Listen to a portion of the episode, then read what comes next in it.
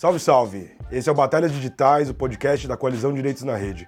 É com muito orgulho que eu, Enio Lourenço, venho apresentar esse episódio zero, porque é, a gente está fazendo um primeiro episódio para dizer o que é, afinal, essa Coalizão Direitos na Rede.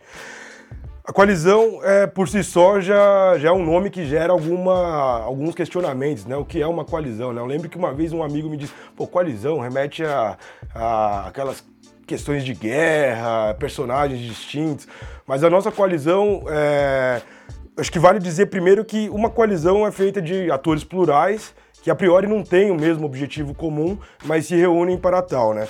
Hoje a nossa coalizão é formada por 37 entidades, é, entidades da sociedade civil que estão aliadas por um objetivo comum, que é a defesa dos direitos digitais. Nesse espectro, é a defesa por maior privacidade, por acesso e na promoção por liberdade de expressão na rede. Aqui eu até faço um parênteses para ler um trecho de um documento nosso, que é muito importante. O nosso objetivo é defender princípios fundamentais para a garantia de uma internet com acesso universal, respeito à neutralidade da rede, liberdade de informação e de expressão, segurança e respeito à privacidade e aos dados pessoais, assim como assegurar mecanismos democráticos e multiparticipativos de governança. Esse é um trecho da Declaração por Direitos na Rede, ou Carta de Porto Alegre, como chamamos, que é o manifesto da coalizão. Então é isso. É, somos uma organização de organizações que, nesse amplo escopo, é, faz um trabalho de incidência dentro do Congresso Nacional e em, outros, em outras esferas da República para auxiliar esses atores na promoção por maiores direitos, na formulação de políticas públicas, para ser é, mais objetivo. Acho que vale recordar, por exemplo, um trabalho é, fundamental da coalizão foi na aprovação é, da Lei Geral de Proteção de Dados, que foi aprovada em 2018, que entra em vigor agora em agosto. Mas eu acho que eu já estou falando demais aqui, eu vou abrir aqui para os nossos convidados, que tem muito mais gabarito do que eu para falar esse espectro amplo da coalizão, que também é, incide sobre políticas que diz respeito às grandes plataformas, às big techs, essa, a esse cenário de gig economy, é, todas essas mudanças radicais que o mundo vem, vivenciando numa economia de dados, é, as violações da liberdade de expressão e censura nas redes, as lacunas no, no acesso, é, no acesso à internet, que ainda é, atinge sobretudo as camadas mais pauperizadas da população. E para falar comigo, para me dar muito mais repertório a vocês sobre isso, eu tenho aqui é, duas personagens-chave da coalizão, né? Tenho uma ativista histórica dos direitos humanos, que é fundadora e diretora do coletivo digital, que é Beate Birissá, e também tenho ao meu lado um especialista em regulação e políticas de comunicação, coordenador do programa de Telecom e Direitos Digitais do Instituto Brasileiro de Defesa do Consumidor, o IDEC, que é Diogo Moisés. Isso aí, pessoal. Obrigado por participar desse, desse primeiro episódio da Coalizão, que vamos apresentar ao público, afinal, o que é a Coalizão Direitos na Rede. Então, essa é a minha deixa para falar. Bea, o que é a coalizão? Então, eu acho que, é, além de explicar o que é a coalizão, a gente tem que explicar por que, que a gente tanto briga nesse mundão. É, vou voltar lá atrás na experiência do Marco Civil da Internet, é, quando a gente tinha uma grande questão na mão. É, se falava do Marco Civil na internet, se falava da importância de delimitar é, quais eram os nossos direitos, porque estavam querendo tirar esses direitos de todos nós internautas. É, e a gente se juntou, uma série de entidades, associações, é, grupos que se juntaram, coletivos, ativistas uh, da rede, para tentar traduzir o que é que estava acontecendo. E a gente, as pessoas da minha geração, por exemplo, tem essa relação com eletricidade. A gente está acostumado que tem luz, que tem eletricidade, que liga o forno, que tal. E a gente só percebe o quanto isso faz parte do nosso dia a dia, hora que acaba a luz, acaba a eletricidade. E foi com esse mote que a gente começou a discutir o marco civil da internet. É, então, campanhas como a internet é sua, minha internet caiu, é para que a população saiba que essas coisas que parecem complicadas, que a gente está falando, tem a ver com o nosso dia a dia. A coalizão é filhote da luta do marco civil pela, da internet. A gente conseguiu em 2014, aprovar o Marco Civil da Internet, é, enfrentamos uma grande polêmica na sociedade, muita gente dizia que a lei vinha para censurar, para controlar, e na verdade nós estamos fazendo, é, era exatamente botando o pé na porta para ninguém fechar o nosso caminho é, e a nossa liberdade dentro da internet. E a, a, a coalizão surgiu é, com essas entidades que se juntaram para fazer a campanha do Marco Civil da Internet e que continuaram juntas e chamando mais gente, agregando mais gente, porque a nossa internet está sob risco. E associado a, a, estar sob risco, nós estamos também muito aquém daquilo que a gente poderia estar num país como o nosso. Eu não sei se vocês viram ontem, inclusive, o ministro da Educação falando que por conta da, do coronavírus era tínhamos que começar a dar aula pela internet.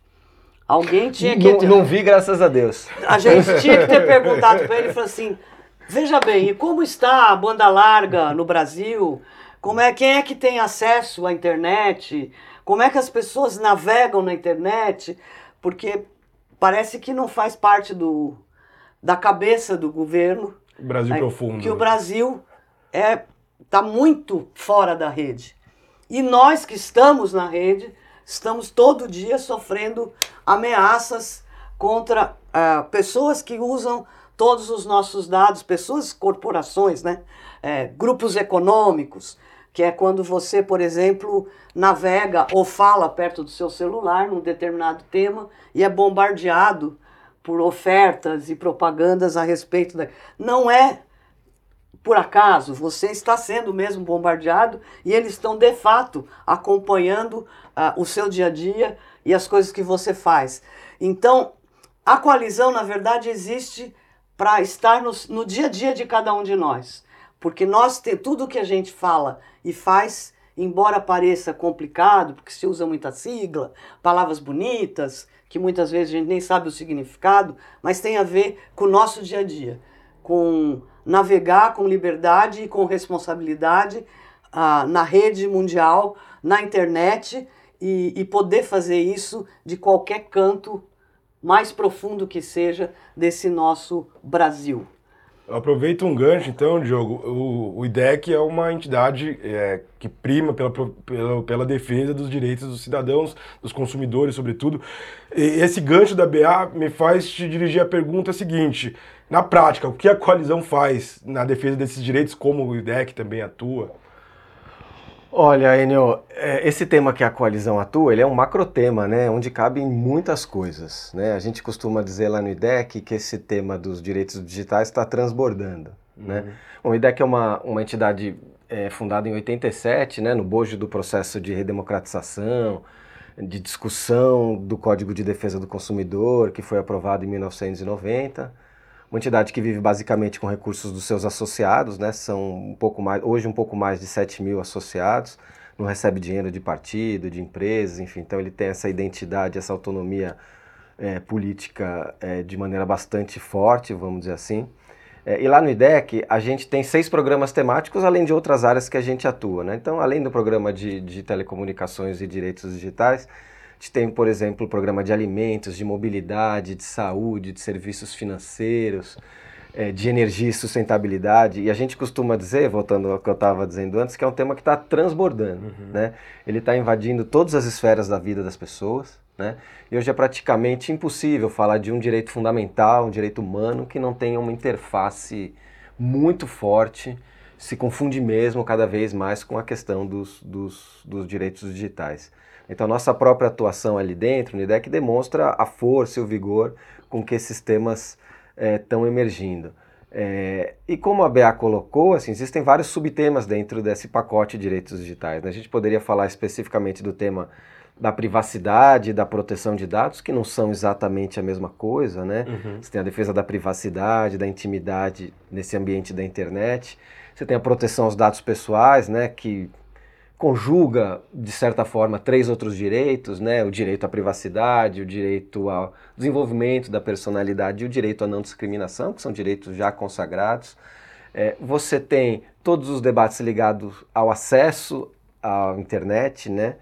que foi um dos temas é, prioritários do movimento há alguns anos e hoje perdeu de alguma forma né, um vigor e uma força que tinha, a despeito do fato da gente ter milhões e milhões de brasileiros desconectados ou conectados de forma absolutamente precária, né, consumidores de segunda classe, uhum. né, é, você tem direitos ligados a, a derivações, vamos dizer assim, da proteção de dados, como por exemplo o uso de tecnologias biométricas, é, como reconhecimento facial, que estão aí construindo um universo vigilantista que dá medo, né, Ben? Opa! Aonde a gente está, para onde a gente está indo, né? Então são vários macrotemas. A gente trabalha em, em quatro ou cinco grupos de trabalho que a gente busca abordar a partir da especialidade, da vocação de cada entidade esses temas com mais profundidade. Eu quero até relembrar é, no Abre falei sobre a Lei Geral de Proteção de Dados, que talvez seja a nossa última batalha mais recente, com, com muita incidência no Congresso Nacional, né, que, que resultou numa lei, é, uma lei moderna, poderia ter avançado mais, né? Tivemos vetos aí de, de última etapa no, do, do, atual governo, mas que é uma, é uma lei que corresponde a alguns anseios baseados na lei, na, na lei europeia de proteção de dados. Eu queria que você contasse, BA e Diogo, desse processo no, de, de, incidência no Congresso Nacional, como a, como a coalizão atuou de fato, né? como que foram as nossas medidas, as nossa, o nosso trabalho com parlamentares, com outras entidades, né? porque foi uma mobilização ampla da sociedade civil. Se vocês puderem recordar para a gente. Vai lá, Bea. Joga a bola aí que eu vou. É, eu diria, eu não estava naquele momento ainda na, na posição que eu estou hoje no IDEC, mas acompanhei como um curioso e como um ativista genérico, vamos dizer assim, dessa luta. Uhum. É, é, como a Bea falou, a coalizão ela surge do movimento pela aprovação, discussão e aprovação do Marco Civil da Internet e foi no bojo do processo de discussão da LGPD, uhum. da Lei Geral de Proteção de Dados, que a coisa tomou corpo, tomou forma e virou o que é hoje. Né? Novos atores foram agregados a esse movimento e a, a, eu diria que a coalizão ali foi o ator central, vamos dizer assim, né? Foi é, o grande motor de uma mobilização, não vamos dizer que a sociedade brasileira participou como um todo, né? Uhum. Mas o grande motor de uma, de uma grande mobilização em torno da aprovação dessa lei. Participou tanto dos processos é, preliminares, vamos dizer assim, né, discussão, de tomada de subsídios, quanto nos debates que ocorreram no Congresso, e esse não foi um período, é, não, vou, não, não é que não foi simples, mas foi um período muito intenso, né, de alta intensidade, né, com várias audiências públicas, é, vários momentos de discussão com os parlamentares. Isso acabou criando um caldo é, bastante positivo, não só sob a perspectiva da própria coalizão, que se fortaleceu muito, é, como conseguiu construir uma, uma amálgama, vamos dizer assim, que acabou permitindo com que a lei fosse aprovada por unanimidade. Assim, uhum. poucas leis com essa natureza, com essa envergadura, onde você tem vários interesses ali conflitantes, foram aprovadas é, como a LGPD foi. E não foi só na primeira vez, né? A gente teve um veto do Temer, né? teve uma nova, um, um, novo pedaço da lei que foi aprovada também por unanimidade.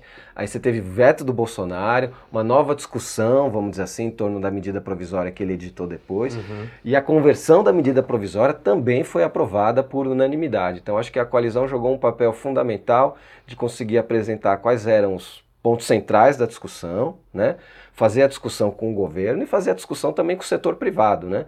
que participou também intensamente, porque, enfim, vários dos seus interesses estão ali representados. Então, que a coalizão cumpriu muito bem esse papel e saiu muito fortalecida, tanto que estamos aqui até hoje é, firmes, coesos e participando dos outros processos políticos. Eu, eu acho até que a gente tem que ressaltar que a coalizão, ela mostra, é, eu acho que é uma forma de enfrentar é, os problemas que o, que o país está tendo.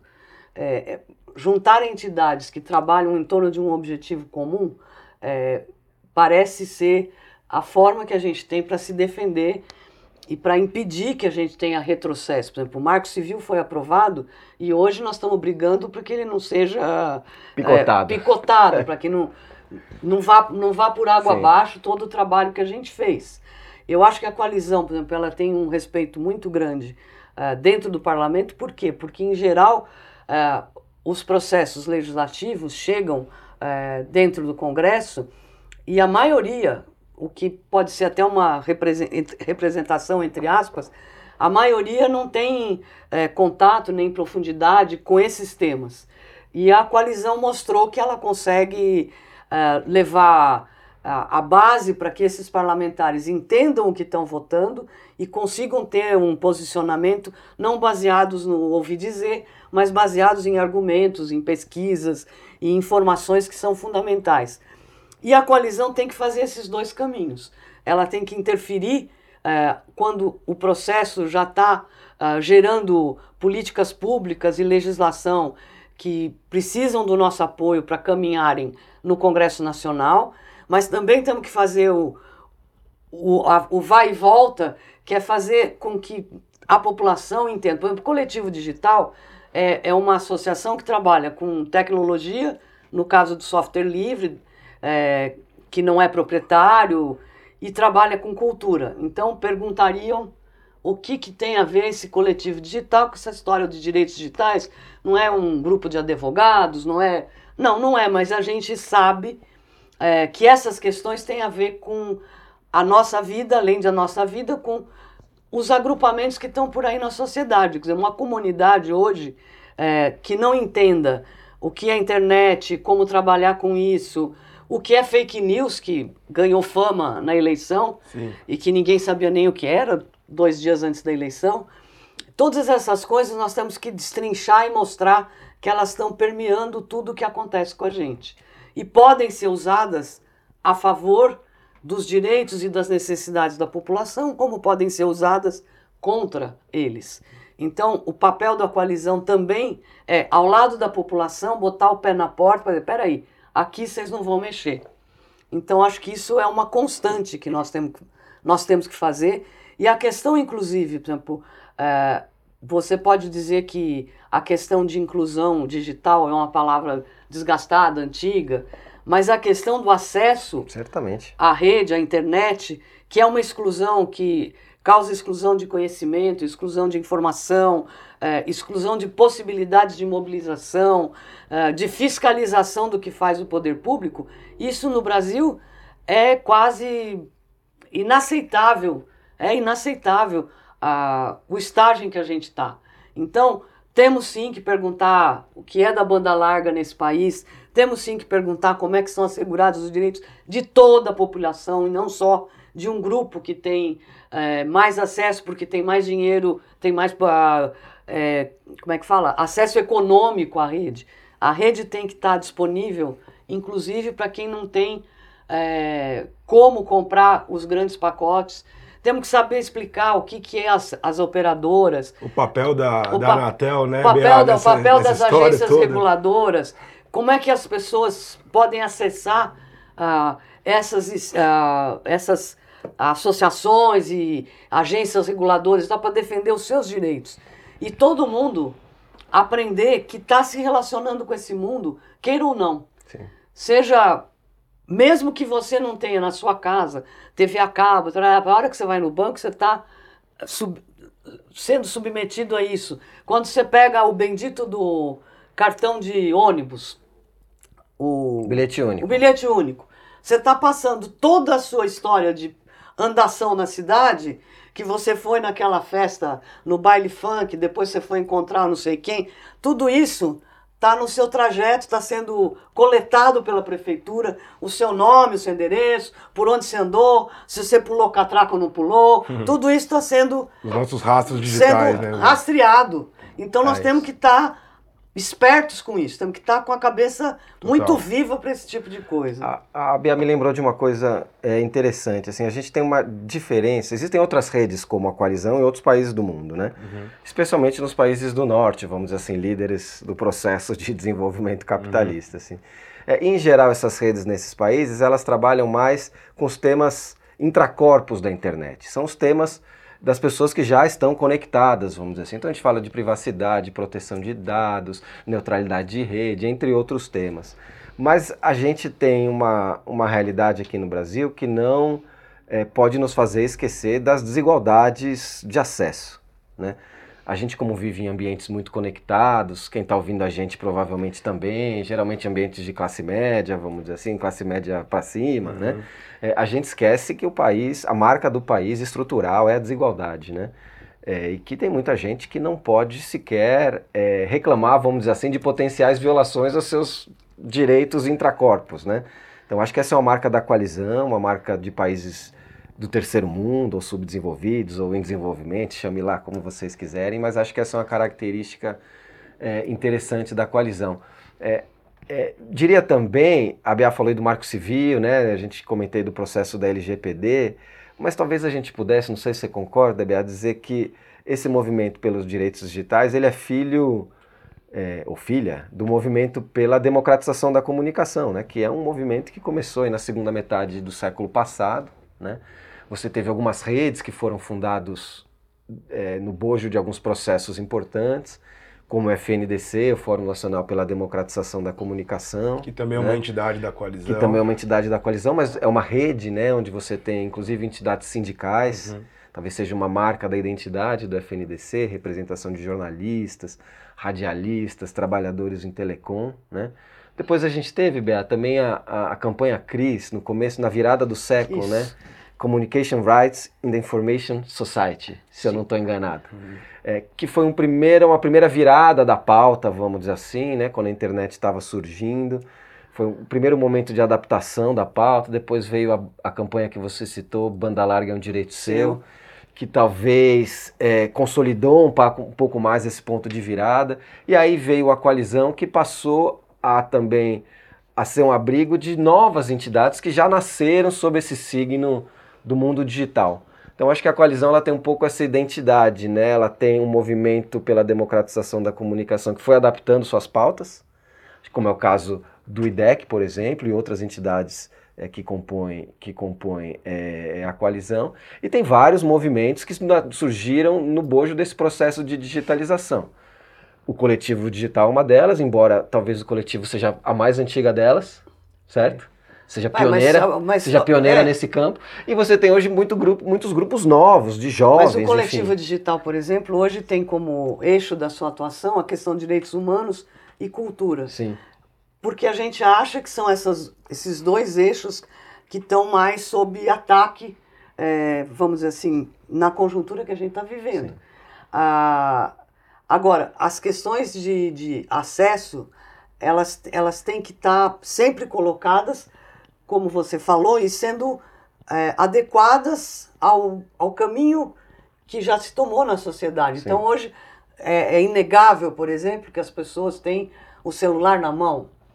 Mas é, como é que isso está sendo usado a favor daquela pessoa? Como é que o que até onde nós temos consciência do papel que isso tudo tem na nossa Sim. vida? E nós estamos aí às vésperas de um processo eleitoral onde, em geral, é um momento em que essas questões como é, fake, agora estamos falando até de fake face, né? Fake que é face? É, fake face. Fake face, que é... fake face é uma variação do deepfake, né? É uma, é uma novidade para mim. Tem, aprendi, hein? Tem alguns políticos que caíram no deepfake que falam, que dizem que caíram, né? É. Nas é, vésperas da última eleição. Parece que é a moda para o próximo processo aí em 2020. Uma, a, hora, a, gente tem que. Tem, uh, são assuntos que vão estar tá circulando e que a gente tem que ter noção também de até onde esses assuntos estão indo, Sim. né?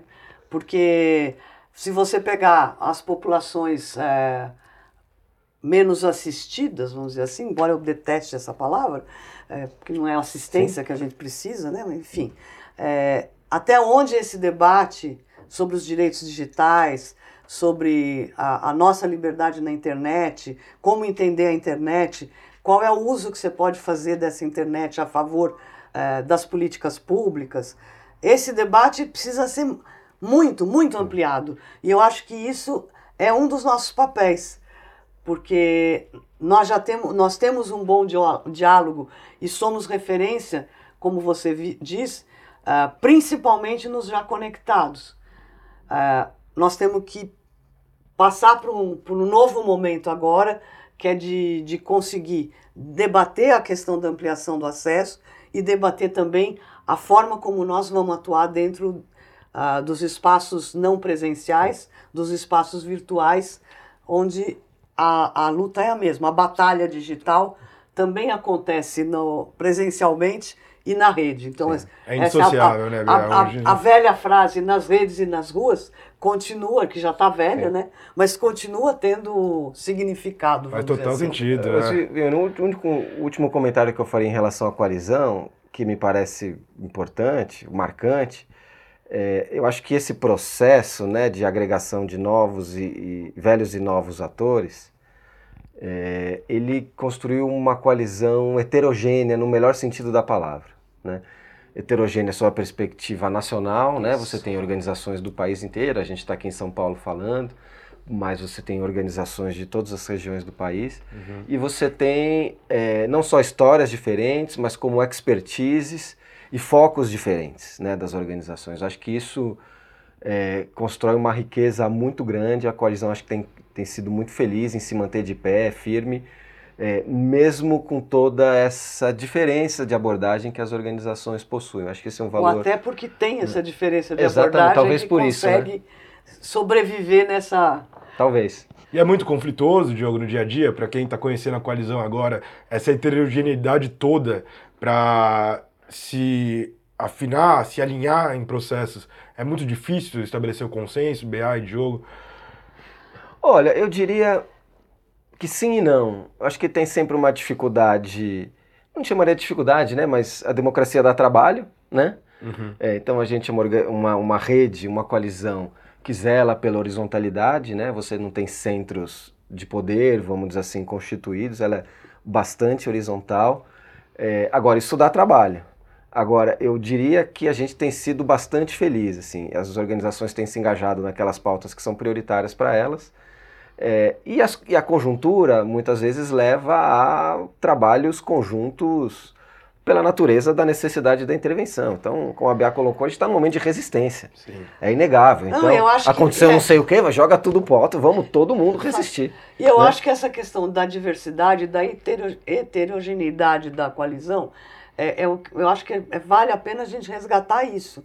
É, a coalizão, ela, ela conseguiu a fazer um, um agrupamento de entidades, pessoas que buscam quais são a sua diferença com o outro que pode enriquecer.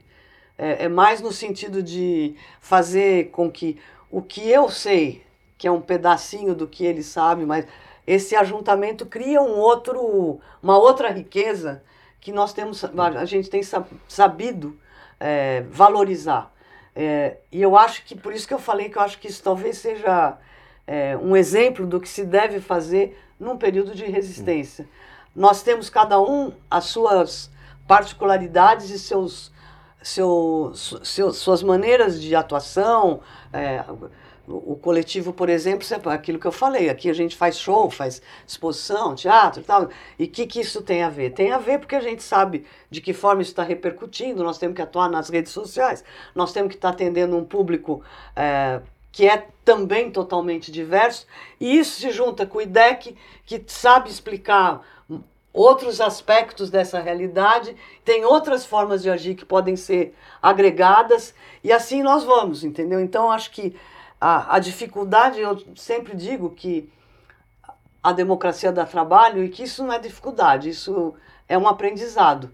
E ser democrático você só aprende praticando democracia, que é o que está faltando, é, vamos dizer assim, no nosso Brasil atual.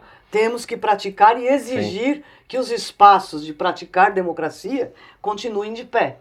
Então, os conselhos, as, as agências reguladoras, os embates com o Congresso têm que se dar cada vez é, mais amplamente difundidos e cada vez mais transparentes. Então, por exemplo, se um debate do Congresso é, fosse uma coisa em que as pessoas pudessem, de alguma forma, ter acesso, no, em se tratando de grande maioria da população, garanto que em política a gente estaria, estaria num outro patamar também. Então, eu acho que democracia é um aprendizado encantador. E a coalizão exercita isso no seu dia a dia e divulga e, e luta para que essa democratização esteja acontecendo em todos os espaços que a gente atua. E que, tem um desafio agora, é, são vários desafios, né? muitos. É, mas que é a gente conseguir extrapolar um pouco os nossos muros, né? Não sei se a BA concorda, assim.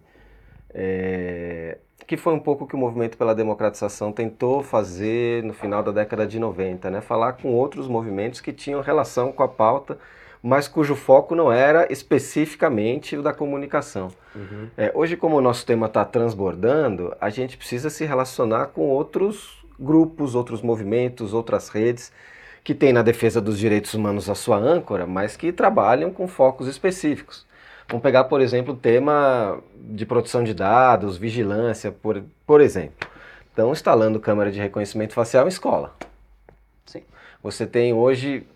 Aí tem uma interface evidente, né? Uhum. Você tem hoje, por exemplo, é, o setor de saúde coletando dados né, para, enfim, produzir uma pontuação de saúde, assim como pontuação de avaliação de risco de crédito. É, tem... Para vender para plano de saúde, ele, para ele cobrar tem... diferenciado de você se você apresentar algum risco de saúde. Então acho que com todas as áreas Tem farmácia hoje, pedindo o teu CPF. CPF. É. Isso já dá, a gente já dá de barato hoje, né? Olha que loucura. Mas eu acho que é o grande desafio. É de barato, sentido... mas as farmácias não dizem para que coleta, é. né? A Lei Geral de Proteção e de Dados. E eles não dão de barato é. para ninguém. É, e eles não dão de barato Mas acho que esse depois. pensamento está em sintonia com o que a BA falou, né? Que a gente precisa falar com todos e não só para a gente, assim.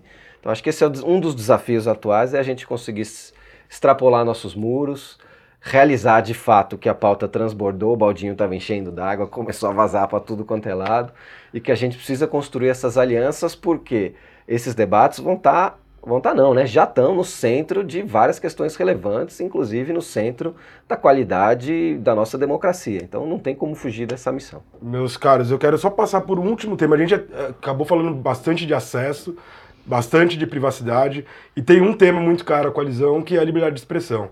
E nesse momento, né, Bea, que você disse sobre a nossa democracia tão vilipendiada, né, com processos obtusos, né, se fechando cada vez mais, conselhos e tal, a liberdade de expressão é, talvez seja um, um, dos processos mais evidentes, né, de censura voltou a, a ser palavra de ordem em, em, espaços que antes não a gente já tinha pensado que, que superava, que que tínhamos superado. Então, é, eu queria que vocês pontuassem, de alguma forma, esses processos de desinformação. Né? O, a, a coalizão atua para para tentar minorar né, esses processos de desinformação, atuando junto a plataformas. É, tem um debate, né, Diogo, sobre o, o, artigo 19 do Marco Civil da Internet aí no Supremo. Então eu queria que vocês dessem só uma pincelada, porque também vai ser objeto de outros, de outros episódios do Batalhas Digitais. Mas me, me digam, esse tema da liberdade de expressão para a coalizão, como funciona? Rapaz, por onde começar, Bea? Hein? Não, eu acho. É, é, na verdade, eu acho que é, primeiro a gente tem que começar pela constatação. É, se você pensar hoje, eu que venho de uma, de uma geração um pouco menos jovem, é, nunca se imaginou que fosse uma série de pautas que a gente considerava resolvidas estão sendo recolocadas a todo instante, né? É, e eu acho que essas questões nós tivemos a coalizão e entidades da coalizão tiveram na ONU, inclusive, fazendo as denúncias dos ataques à liberdade de expressão que têm ocorrido no Brasil. Eu acho que a própria, vou aqui avançar, não, não sei, mas a própria maneira como o governo hoje se, se, se comunica com a população é, é, é um atentado, porque eles estão desinformando é, a cada vez mais é, a população brasileira. Então, hoje a gente, por um lado, tem censura à exposição, a show, a, como tem também um outro tipo de censura, que é pior, que é o de, vamos dizer assim, acabar com reputações, seja de espetáculos, de livros, de pessoas. Uhum. E isso tem sido, é, como fala assim, é, as pessoas estão aceitando isso cada vez mais, aceitando no sentido de que passam daqui para frente e passa a fazer parte do imaginário é, das populações, entendeu? Uh, que, dos agrupamentos. Então, acho que esse é o momento de garantir é, que a gente seja firme e que tenha que lutar muito nas redes e nas ruas para garantir liberdade de expressão não só na internet, como nos espaços culturais, é, a, a própria questão de falta de políticas públicas hoje de incentivo à cultura, que estão sendo cada vez mais limadas, entendeu? Para produzir, para a coalizão sobreviver, por exemplo, a gente tem que inventar formas, porque você não tem é, nenhum é, projeto de política pública ou de incentivo a quem trabalhe com direitos digitais, a quem faça, por exemplo, esclarecimento sobre a questão de fake news, a quem, por exemplo, os, os, os agrupamentos que já estão se formando para questionar uma série de contra-informações que estão sendo veiculadas com a maior tranquilidade. É, então, acho que esse espaço da liberdade de expressão é o, como, como é que se fala, é o ponto zero de qualquer atuação que a gente possa ter. Acho que, por exemplo, a, a a questão do, de ter ido à, ONU denunciar o que tem sido feito pelo governo brasileiro contra os direitos da população é, é, é um dos, uma das atividades que a coalizão faz. A OEA também, né, Beata? É, a OEA essa semana também. essa semana gente... também. Então nós temos que estar tá o tempo todo batendo nessa tecla e tentando atingir cada vez mais gente.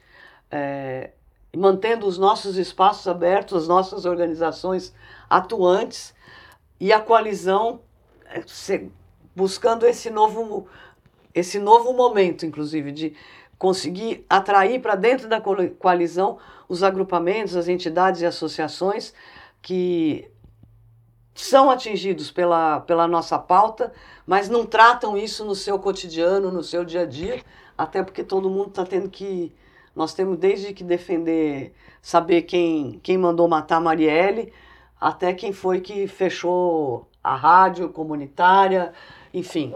Nós estamos tendo que nos desdobrar para dar conta de fazer a barreira para todos esses ataques que nós estamos levando.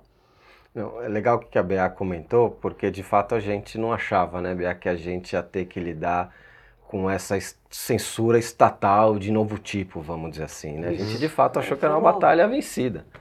Né? Então a gente tem que agora. Vencida, não, ganha, né? É, a gente ganha, já tinha ganhado. Exatamente. Isso aí já estava resolvido. É, então isso é um, um, fato novo, não é de hoje, né? De algum, algum um período que se radicalizou com, o, com a posse do governo, né? Bolsonaro e que é um, um, objeto de preocupação tremendo, né? Até onde a gente vai com isso? Então a gente precisa se organizar e resistir mesmo a essa sanha conservadora, autoritária, entre outras coisas. Mas tem a censura privada também, né? Uhum. É, a gente já tinha, vamos dizer assim, a censura privada no mundo pré-internet, né? Quando você tinha algumas poucas emissoras de televisão privadas com uma Isso. mesma identidade ideológica, com um pensamento único que não permitia que nada passasse por ali. E agora você tem as grandes plataformas, né? Que dizem o que está e o que não está disponível para as pessoas, dizem até onde vai o que você diz, sem que você faça a menor ideia de como eles é, constroem essas lógicas de algoritmos. Então uhum é, a gente tem um problema de censura privada que foi, vamos dizer assim, somado a um problema antigo não resolvido, né, dos meios de comunicação tradicionais. Então, por exemplo, um Facebook, embora a gente, é, você falou sobre a questão do marco civil da internet, né, embora as entidades da coalizão acreditem, assim como o IDEC acredita que o artigo que diz que as plataformas não podem ser responsabilizadas pelos conteúdos que estão que são colocados no ar, ao mesmo tempo você tem as plataformas retirando conteúdos a partir de pretensas políticas comunitárias, uhum. né, sem que o usuário é, tenha não só informação sobre o que, por que, que aquilo está sendo feito, mas sem que ele tenha meios para se defender. Então,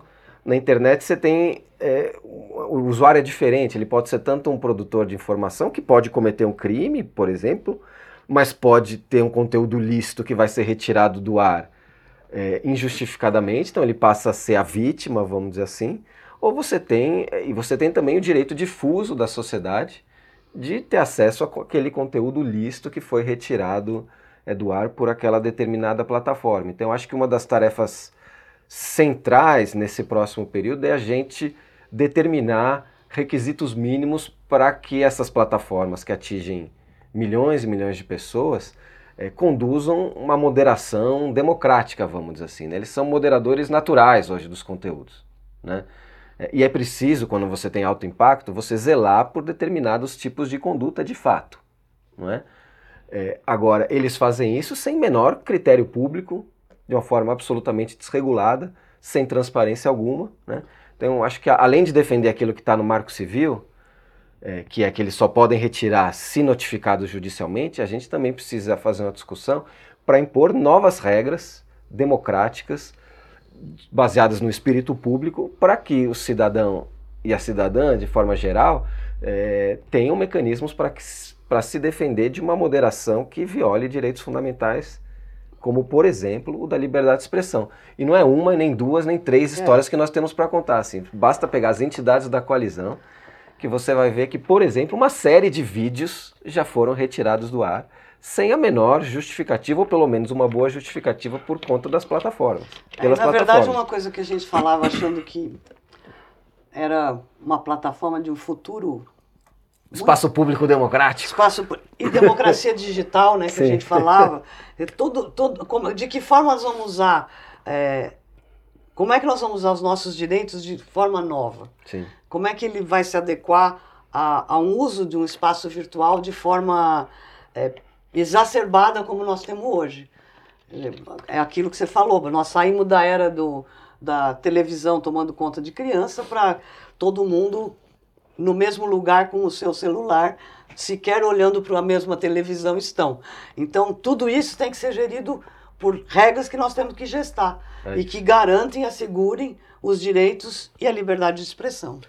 Bom, pessoal, é, obrigado. Antes da gente fechar o podcast, a gente tem um quadro que vai apresentar as 37 entidades até então, né? Quem sabe novas entidades é, façam adesão ao nosso programa, é, chamado Entidade de Luta. Vamos lá, vamos saber qual é a entidade que vai aparecer hoje.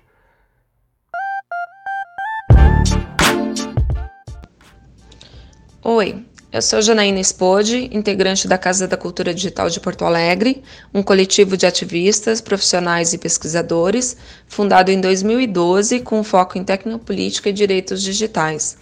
O nosso trabalho é defender direitos de cidadania na rede, através do cyberativismo e da conscientização pela defesa dos direitos humanos no ambiente virtual. Nós atuamos em parceria com pessoas, outros coletivos e entidades do Rio Grande do Sul, Brasil e América Latina e nacionalmente fazemos parte da coalizão Direitos na Rede, uma coalizão de mais de 37 organizações das mais diversas áreas de atividades, onde atuamos na luta pelos direitos humanos e também pela manutenção dos nossos direitos digitais, privacidade e por uma internet livre e aberta. Bom, quero agradecer então Beate Biriçá, Diogo Moisés. Acho que esse primeiro episódio, né, que a gente estava chamando de episódio zero, ficou tão bom que vai ser o um episódio. Era para ser um piloto e vai ser um episódio oficial, porque esse debate com vocês super rico, né? Acho que vocês conseguiram dar uma dar uma noção geral para o público que não conhecia a coalizão. Então agradeço, BA e Diogo.